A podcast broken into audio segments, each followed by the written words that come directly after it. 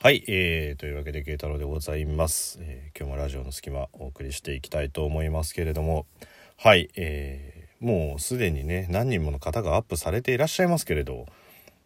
僕も今日アップデートしてみたら一番下に、えー効果音ボタンが1個増えてるというところでね。はい、まあ、突然増えていたんでおおっていうのがあの最初の感想なんですけれど。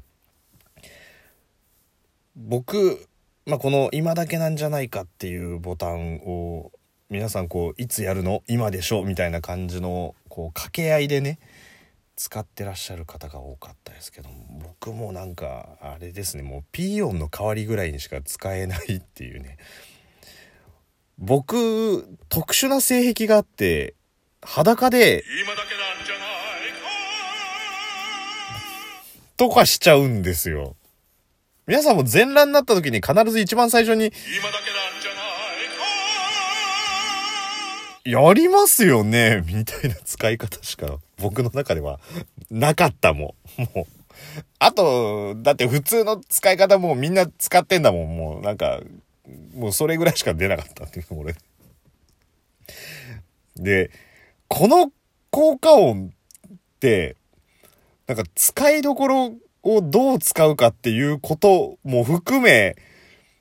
なんて言うんでしょうね、こう、いろいろ考えさせられるというか。まあ、今回は、これ、トトビックでしたっけ？それと、まあ、提供してっていうところなんでね。まあ、おそらく、いよいよ、いよいよラジオトークがそのマネタイズな感じになってきたんじゃないのかっていうね。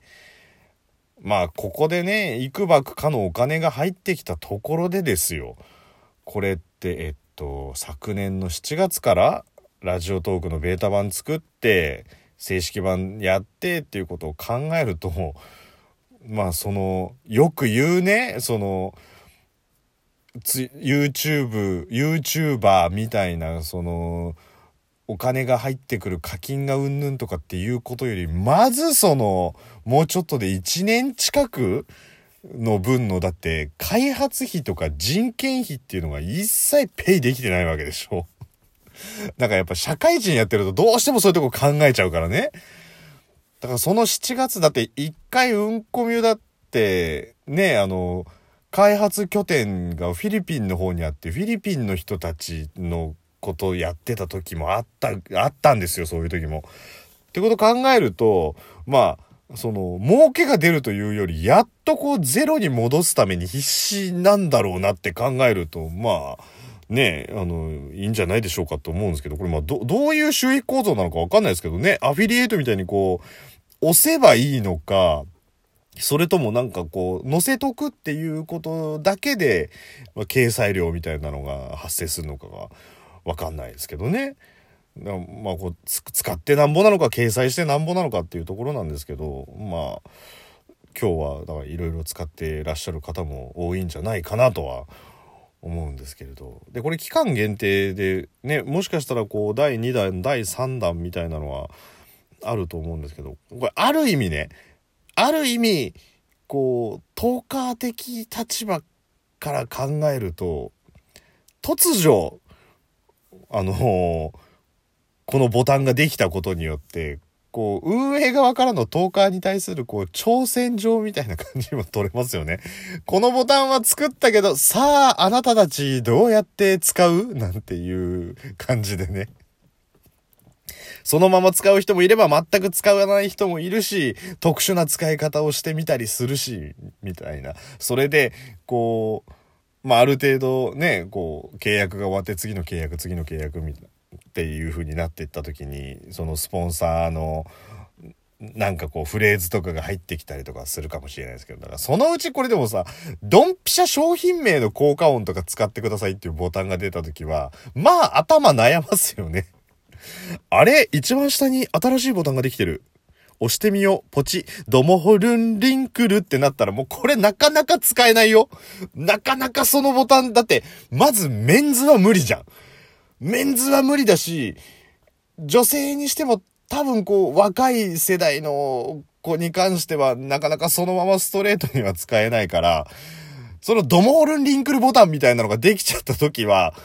まあ、それはそれで、こう、10日は頭を悩ましながらその効果音をどうやっつけるか、みたいな、こう、やりとり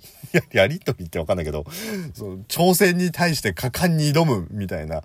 やりとりがあっても面白いのかなとか思ったりとかするんですけど、まあ、第1弾はね、今だけなんじゃないかというところで、えー僕はちょっとそういう使い方しか出てこなかったなっていうのが正直なところなんですけど。でもこのボタンってよくよく考えてみると、あれっすよね。このトーカーばっかりじゃなくて、リスナーの人も使おうと思えば使えるわけじゃないですか。だってこの録音ボタンまでは誰でも出せるし、そこからまあアップするしないはね、アップするしないはそれぞれの方のあの自由だとは思うんですけれど、なんならアップしなかったとしても一回録音してみて下書きで再生して聞いてみたなんていう方も絶対、絶対いると思うし僕ならやってるもん。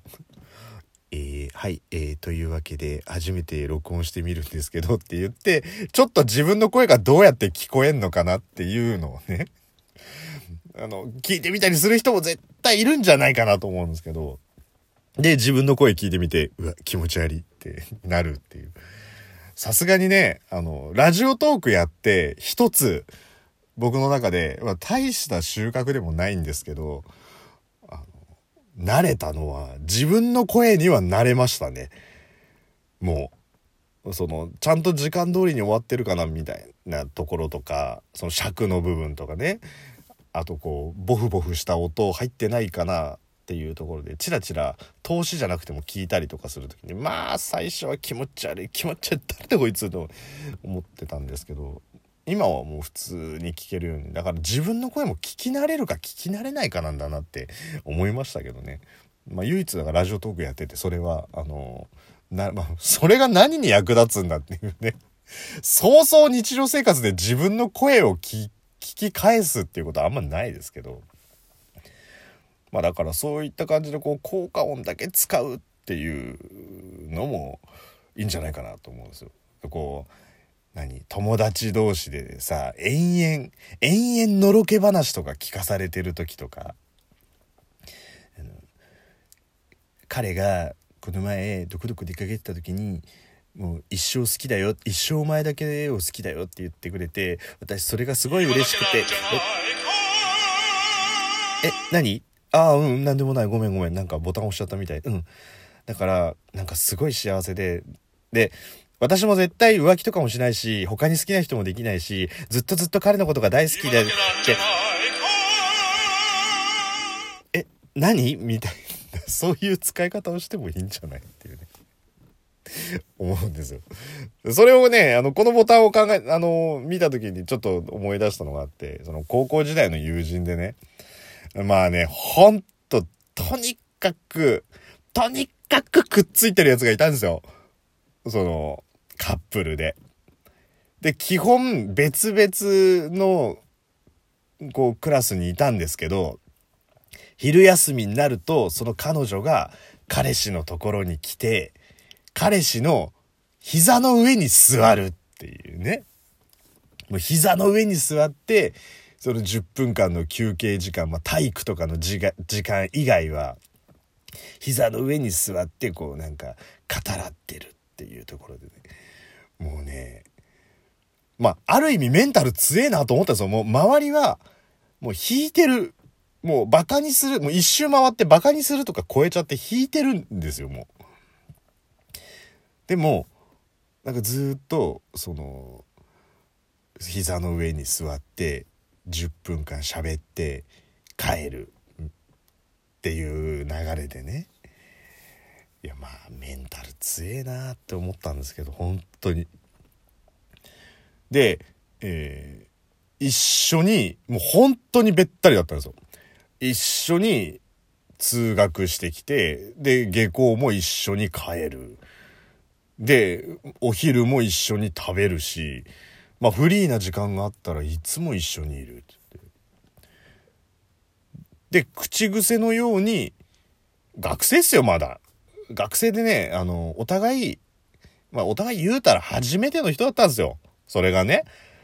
初めての人だったから、まあ、初めての人ってさ、やっぱりこう、なんかいろいろ気持ちが溢れ出るじゃないですか。酸いも甘いも知ってっていうところではなくて、初めての人だからゆえにその人が全部って別にね、初めての人だからっていうのが悪いわけじゃない。悪いわけじゃないけど、過度な期待を持っちゃダメだっていうのも言いたい。やっぱりね、こう、たくさんの恋愛をすればいいっていうわけじゃないけど、でもその一つに対して全力投球しちゃってるもんだから、まあ、本当にね、一日何回結婚しようねっていう話を聞いてたかっていうね。こっちたらまだ10代の未成年だから結婚なんてイメージもわかねえけど、ずっと結婚しようね、結婚しようねとかって言って、で、なんか、ルルブとか見て新婚旅行どこ行こうかとか言ってんですけど、まあ、そこら辺がね、未成年だよね。新婚旅行どこ行こうかっつって、見てるルルブがルルブ軽井沢とかだって、大人になってみた時に、お前軽井沢新婚旅行って、まあ、別に悪くはねえかもしんないけど、もうちょっと夢は大きく持っといた方がいいんじゃねえのと思ったんですけど、まあ、単純に自分たちの今の金銭で頑張っていかれるとこはそこら辺だったじゃないですか。よく、その、軽井沢、ルルブ軽井沢とか見ながら、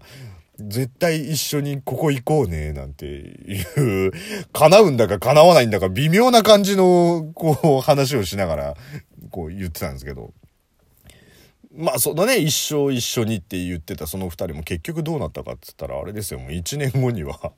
お互いが浮気しててお互いの理由が相手が重すぎたっていう理由でねだからもうちょっとライトに付き合っとけよと思ったんですけど、そりゃね、結婚式、結婚、新婚旅行に軽井沢行こうなんて言ってて、結婚しよう結婚しようって言ったら誰だって疲れるわと思ってね。